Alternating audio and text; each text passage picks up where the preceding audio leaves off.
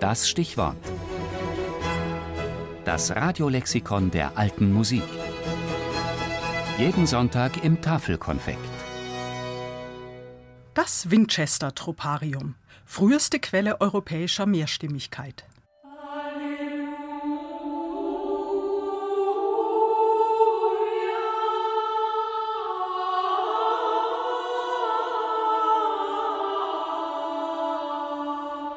So klingt Musik, die über 1000 Jahre alt ist. Musik aus dem Winchester Troparium.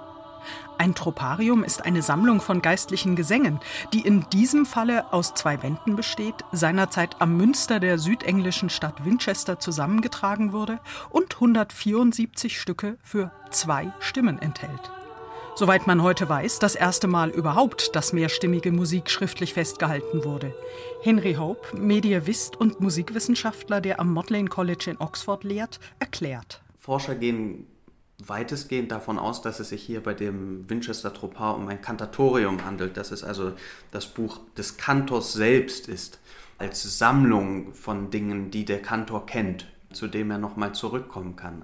Beide Bände wurden ungefähr um das Jahr 1000 niedergeschrieben und gerade zu dieser Zeit geht es eben darum, das Choralrepertoire zu festigen, festzulegen, was haben wir eigentlich, was kennen wir eigentlich, das Ganze nochmal zu sammeln und so ein bisschen Revue passieren zu lassen. Festzuhalten, das sind die Sachen, wie wir sie im Moment praktizieren.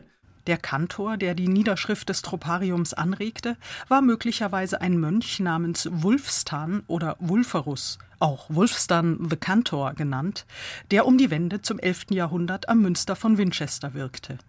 Vermutlich stammen einige der Stücke von ihm, aber die Forschung geht heute davon aus, dass er jedenfalls die meisten davon nicht selbst aufgeschrieben hat, denn das Manuskript entstand erst nach seinem Tod und es sind auch unterschiedliche Schreiberhandschriften zu erkennen.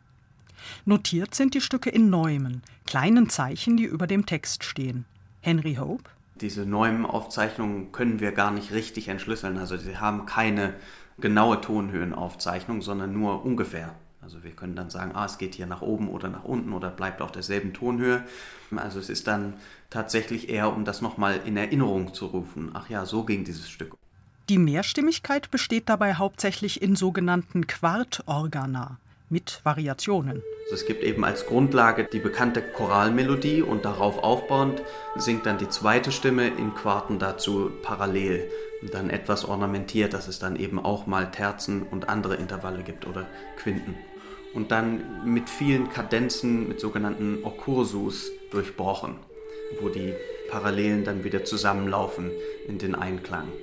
Allerdings sind im Winchester Troper die beiden Stimmen nicht direkt übereinander, also in Partitur notiert, sondern sie stehen an verschiedenen Stellen des Manuskripts. Und interessanterweise hat man dabei zwar die ursprünglichen Choralmelodien mit Texten versehen, die neu komponierten, die Originalstimmen jedoch nicht. Warum auch? Die damaligen Sänger konnten Originalmelodien und Texte dieser schlappen 174 gregorianischen Gesänge sowieso auswendig.